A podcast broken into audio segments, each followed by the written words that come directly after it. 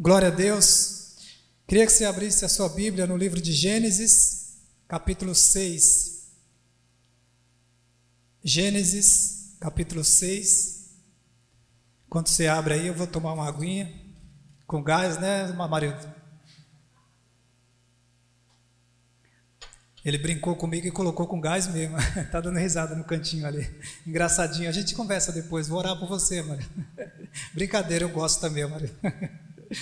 Deus é bom.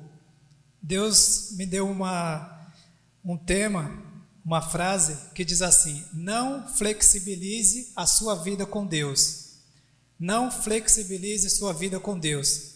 Porque nesse, nesse momento que a gente está vivendo, a gente vê direto na mídia, né?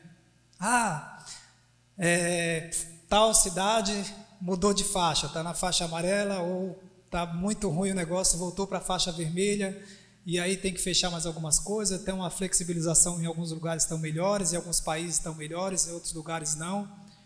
Mas isso é passageiro. Amém? Você crê também ou só eu que creio que isso vai passar? Em breve isso vai passar. Mas aí quando passar, como é que a gente vai estar, né? A gente tem que estar mais fortalecido na presença de Deus.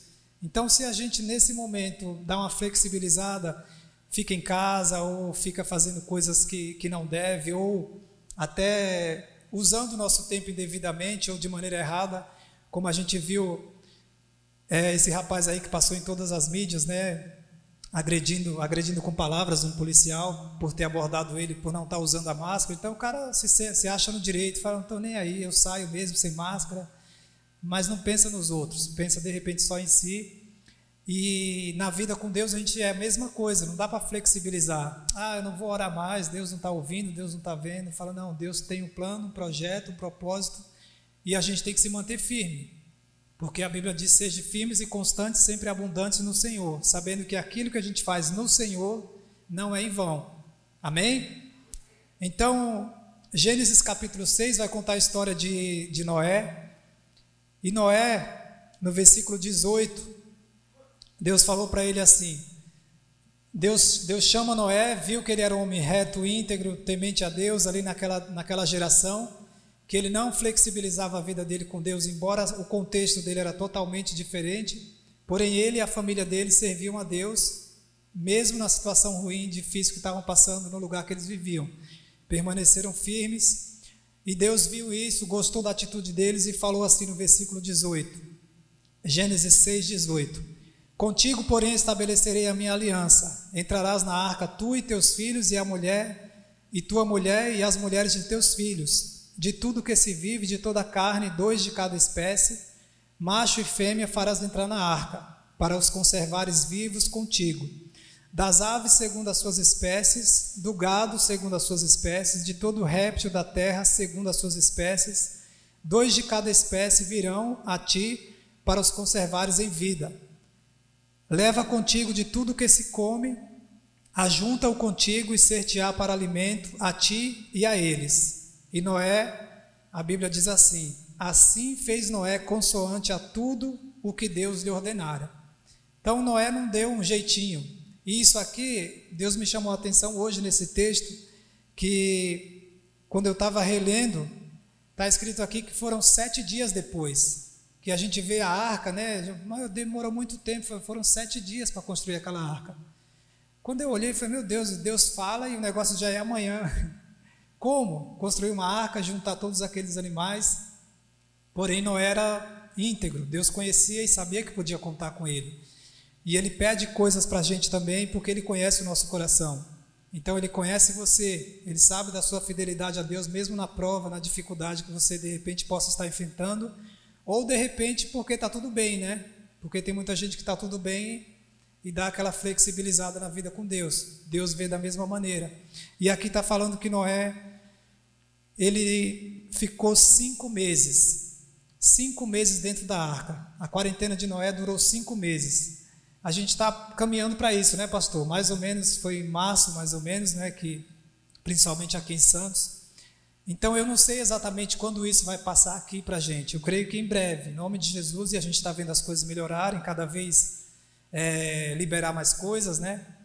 E a gente, como cristão, que tem que tomar a atitude de, de andar de máscara, de ter álcool gel, de fazer a nossa parte, porque o mundo não está preocupado.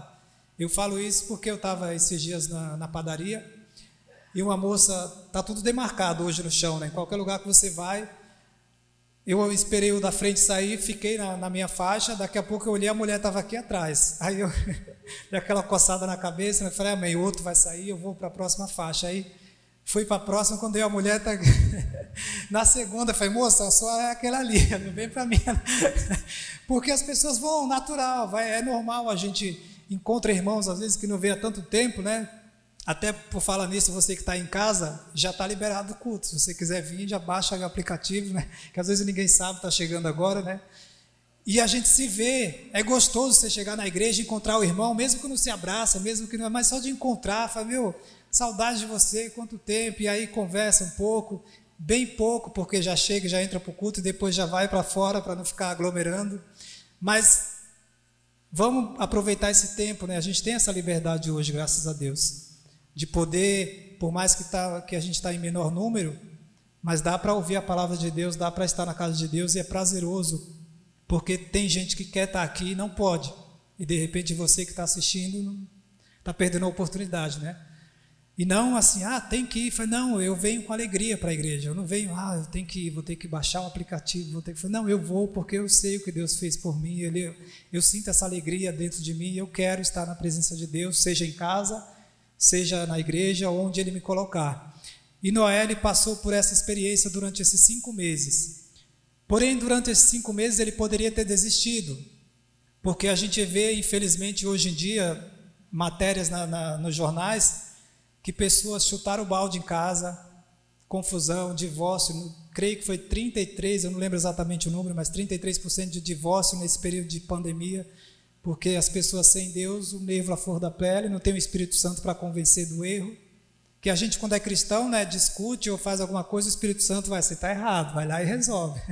Não, Deus, mas não, você, você sabe, aí você vai, não, é realmente. Só que quem não tem o Espírito Santo para convencer? pessoa fala, quer saber, eu vou ser feliz e chuta o balde e vem os problemas depois, né? Então, esses cinco meses Noé permaneceu firme. Devia ser muito difícil, não tem o, o que aconteceu dentro da arca nesses cinco meses. Mas tinha que limpar fezes de, de, animal, tinha que fazer a limpeza, tinha que levar banheiro, tinha que varrer casa, tinha que limpar, dar um trato na arca, porque não tinha para onde ele ir, só podia ficar ali. Tinha água em tudo que era lugar. E o mais interessante é que nesse período ele saiu fortalecido da presença de Deus, porque a gente vê o exemplo aqui no versículo 20, no capítulo, capítulo 8, capítulo 8, versículo 20. Vamos ler do versículo 15 em diante. Gênesis capítulo 8, versículo 15.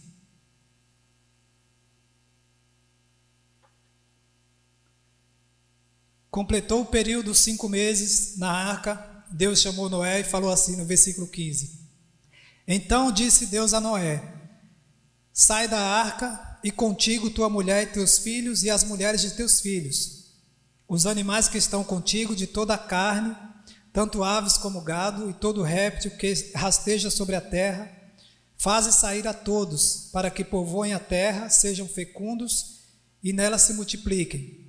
Saiu, pois, Noé com seus filhos, sua mulher e as mulheres de seus filhos e também saíram da arca todos os animais, e todos os répteis, e todas as aves, e tudo que se move sobre a terra, segundo as suas famílias. Versículo 20: Levantou Noé um altar ao Senhor, e tomando, dos anima tomando animais limpos e de aves limpas, ofereceu holocausto ao Senhor. Ofereceu holocausto sobre o altar. E o Senhor aspirou o seu cheiro suave e disse consigo mesmo: Não tornarei a amaldiçoar a terra por causa do homem porque é mau o seu desígnio íntimo do homem desde a sua mocidade, nem tornarei a ferir todo vidente como fiz. Enquanto durar a terra, não deixará de haver sementeira e ceifa, frio e calor, verão e inverno, noite e dia.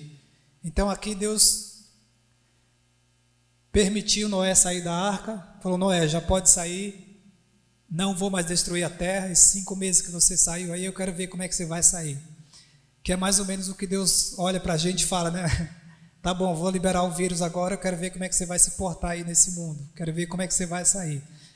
Se mais triste, se mais desanimado, se mais depressivo, se mais preocupado, ou se mais firme na presença de Deus. Porque aqui está falando que Deus fez noite, dia, sol, Ele dividiu tudo. E a gente pode dividir o nosso tempo para buscar Deus, para trabalhar, para fazer aquilo que cada um pode fazer.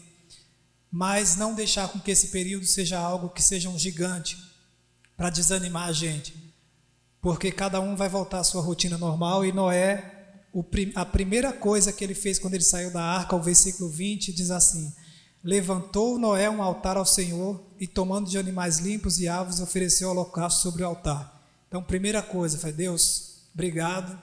Esse período difícil da minha vida passou. Agora me dá sabedoria para fazer aquilo que o Senhor pediu para fazer. Ele não flexibilizou em momento algum a vida dele com Deus. Não mostra Noé chutando o balde aqui nesse período, nem fazendo aquilo que não era da vontade de Deus.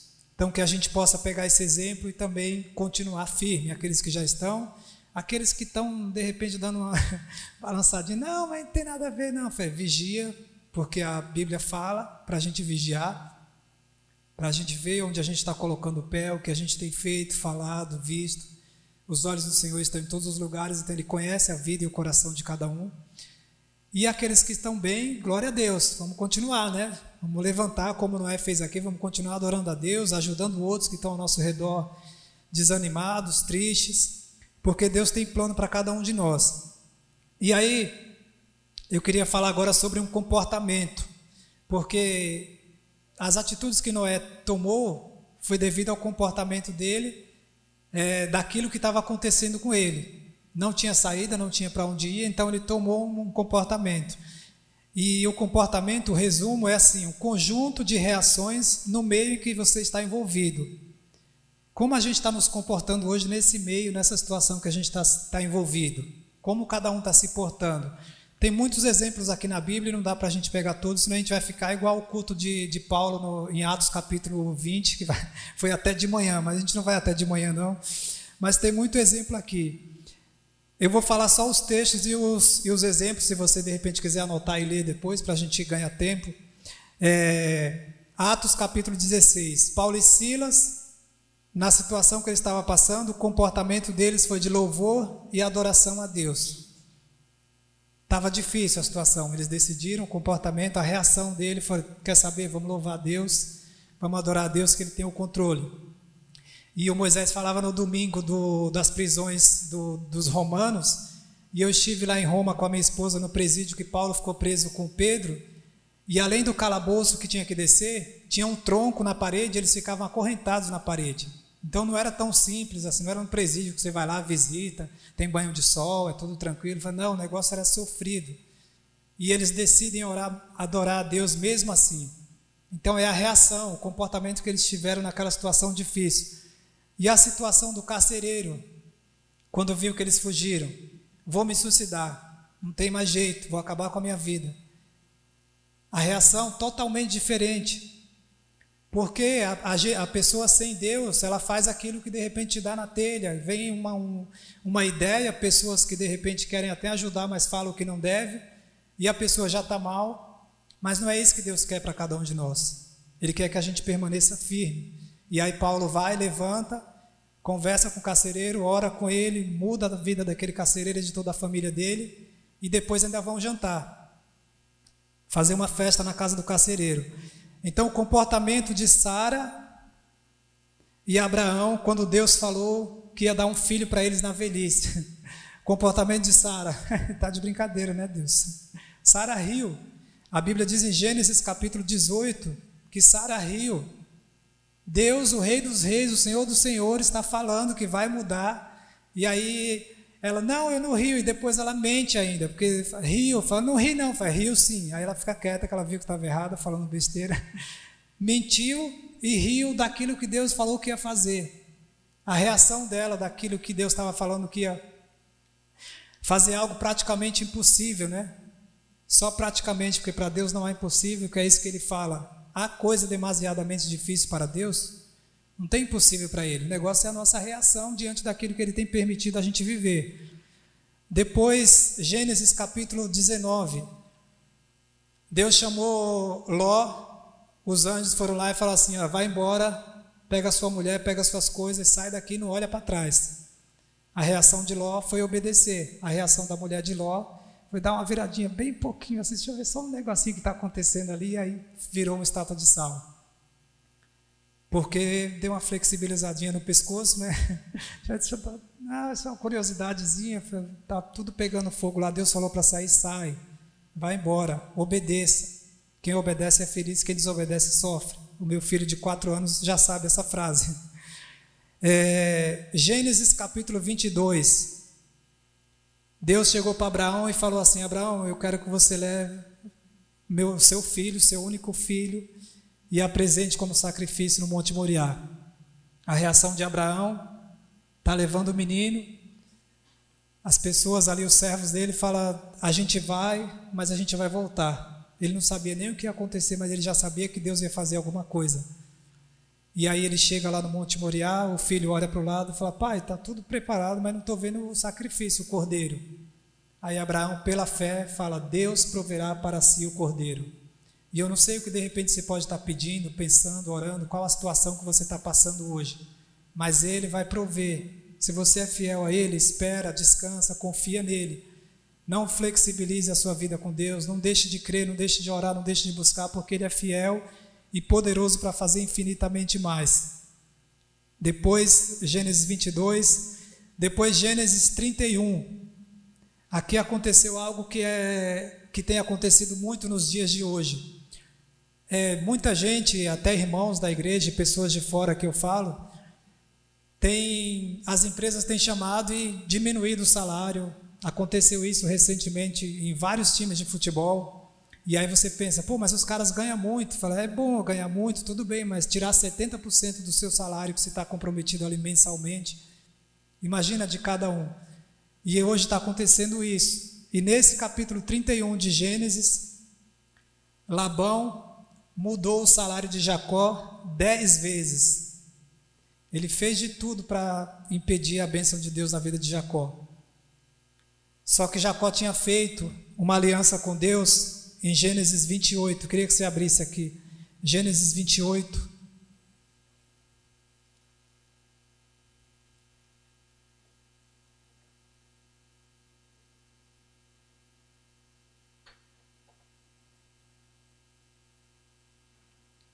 Jacó, o nome significa enganador, né? Então ele enganou a mãe dele, fez uma coisa que aparentemente era, era, era aquilo que era correto para ela, ela queria ver o filho Jacó dela honrado e quis dar um jeitinho, deu uma flexibilizada e mandou Jacó para longe para morar com Labão, com os parentes dela. E por causa dessa atitude dela, ela não, nunca mais viu o filho dela, porque Labão ficou 20 anos lá e nunca mais voltou. E ela pensando que estava ajudando Labão, até de repente ajudou, mas ela nunca mais viu o filho dela. Por isso que as nossas atitudes, se não são direcionadas por Deus, a gente sofre depois, né? Porque imagina, nunca mais viu o filho. E aqui em Gênesis capítulo 28, é, deixa eu ver o versículo 15. Gênesis capítulo 28.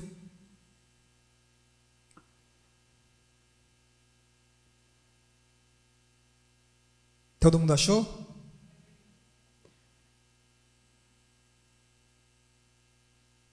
Eis que eu estou contigo e te guardarei por onde quer que fores, e te farei voltar a esta terra, porque te não desampararei até eu cumprir aquilo que te hei referido.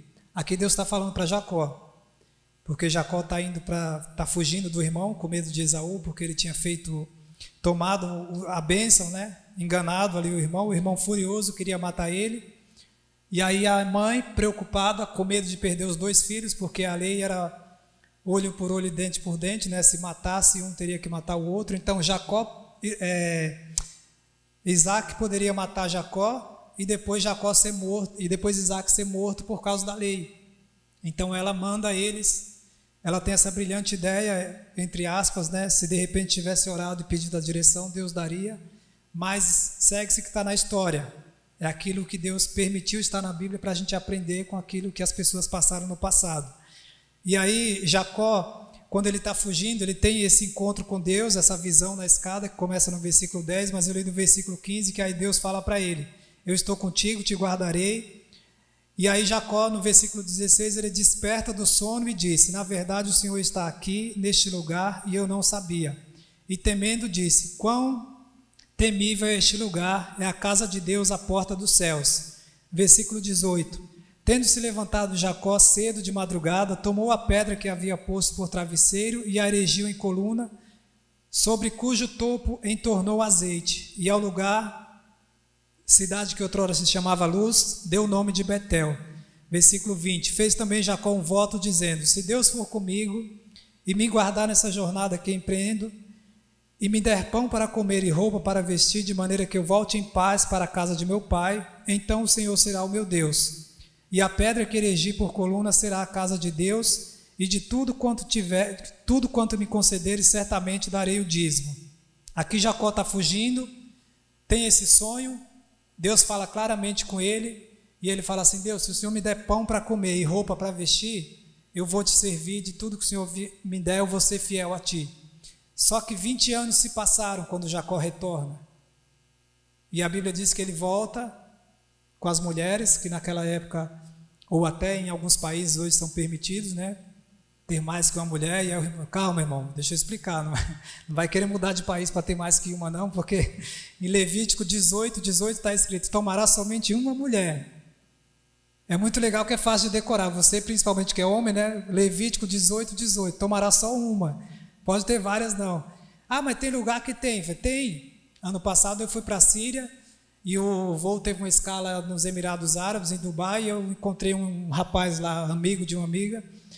E, a gente estava indo no restaurante e ele falou assim: Ah, eu estou indo para lá e tal. E falou que tinha duas esposas e ainda poderia escolher mais duas, porque eles podem ter quatro. E tem que tratar tudo igual, porque senão perde. E aí eu fiquei pensando: falei, Meu Deus, esse cara. Aí eu fui tentar brincar, né?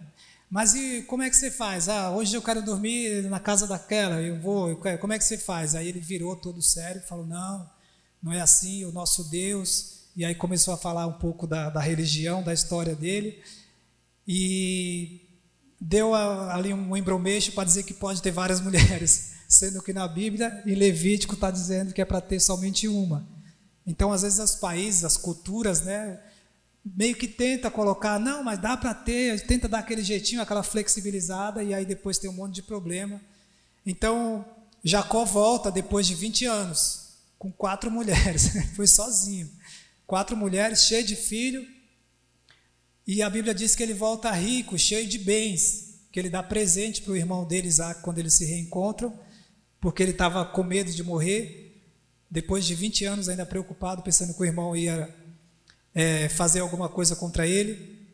Mas o que eu queria dizer é que Deus, quando deu essa palavra para ele aqui, que guardaria por onde for e faria voltar, e não desampararia ele, ele volta não foi da maneira que Deus queria, porque ele tipo fugiu, né? As pessoas às vezes acham, não, eu vou para tal lugar e vou ficar lá 20 anos, 10 anos, 30 anos, e vou ganhar dinheiro e vou, e às vezes eu vou em alguns países e vejo muita gente que se perdeu porque sai com o intuito de, de ganhar dinheiro e deixa Deus para segundo plano. Infelizmente, sem Deus, a gente está perdido em qualquer lugar. Agora, se está com Ele, Pode estar no deserto, pode estar na cova, pode estar aonde estiver, porque o centro da vontade de Deus é o melhor lugar do mundo. E Ele abençoa, Ele guarda, Ele livra de todo mal. Então, esse, esse, essa história de, de Jacó, ele teve o salário dele mudado dez vezes. Porém, Deus era com ele, que foi o que Deus prometeu. A palavra dele se cumpre.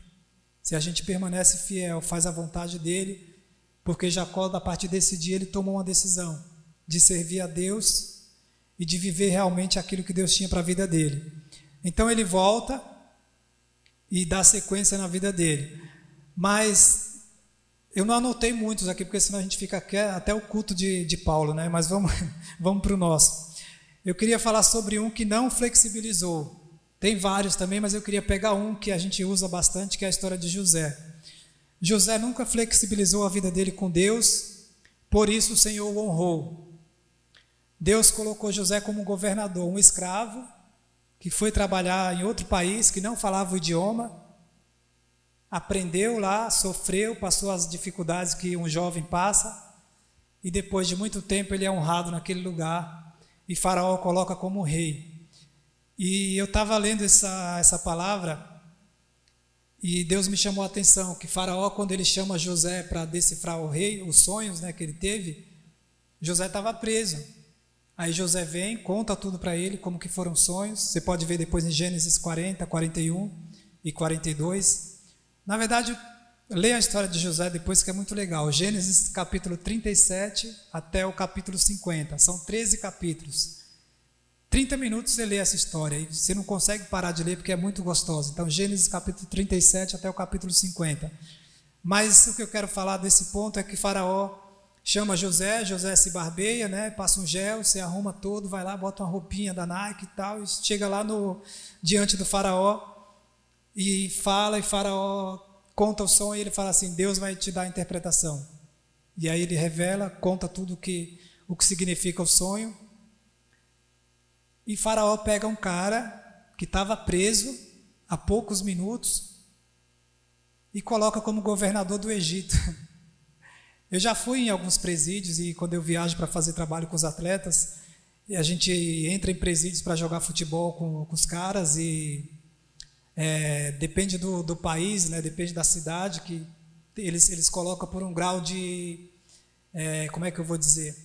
É, foi comportado, ficou bem comportado aí esse, esse período aí, então esses podem jogar, esses não, os que não podem jogar fica numa num local à parte assistindo o jogo. Eu lembro de um, de um presídio muito grande que eu fui em Valência, na Espanha, e cheio de gente assim na arquibancada, tudo preso, claro, né?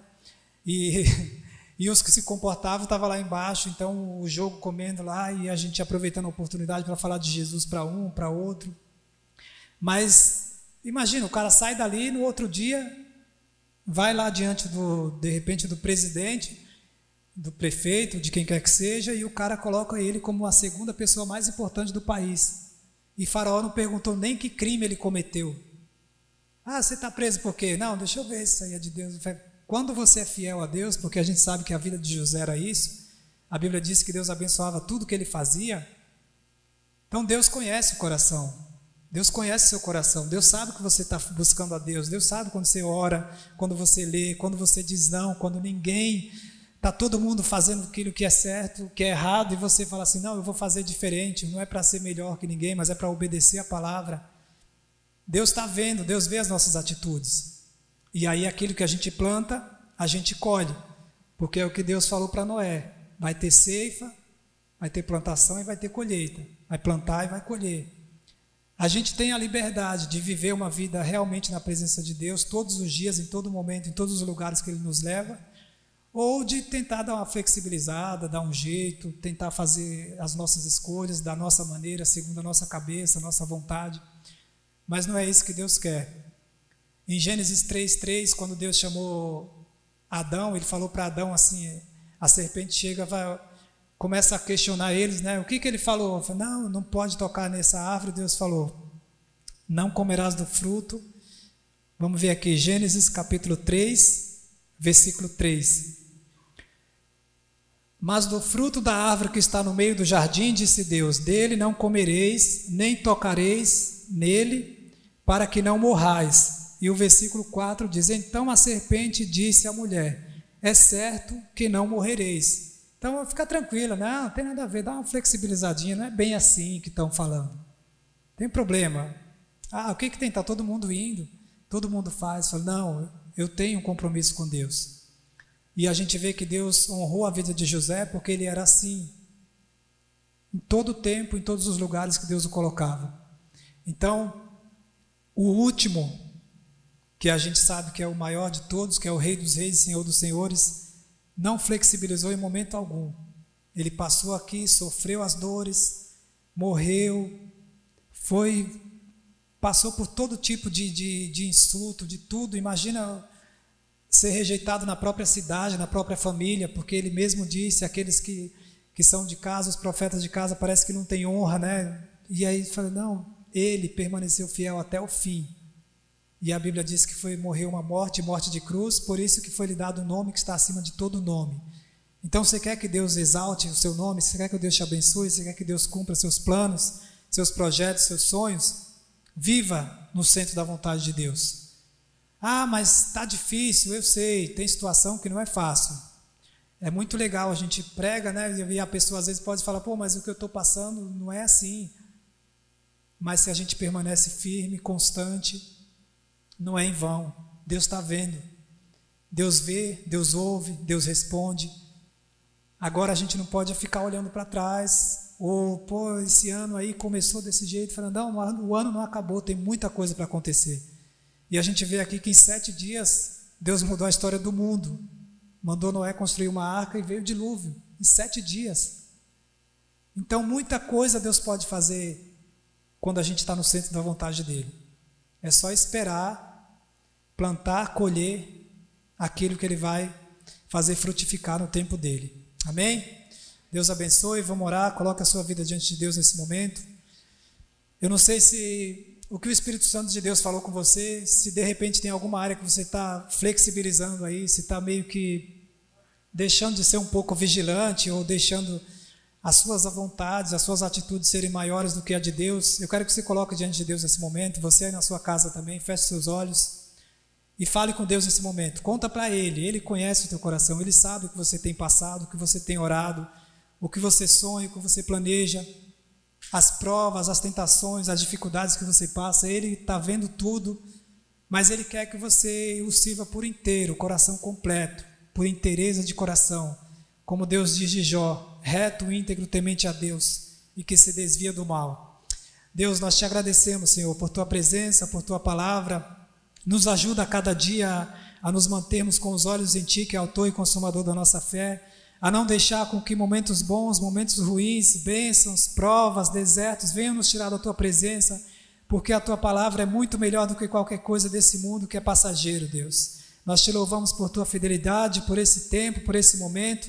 Abençoa cada um que está colocando as suas necessidades, os seus anseios, os seus desejos do coração, sonhos que eu não conheço, mas o Senhor conhece, para que possam ser respondidas essas orações de acordo com a tua vontade e que o Senhor cumpra a vontade que é boa, agradável e perfeita na vida de cada um de nós. Te louvamos por essa noite, por essa palavra e por tudo aquilo que o Senhor vai continuar fazendo nessa semana, em nome de Jesus. Amém.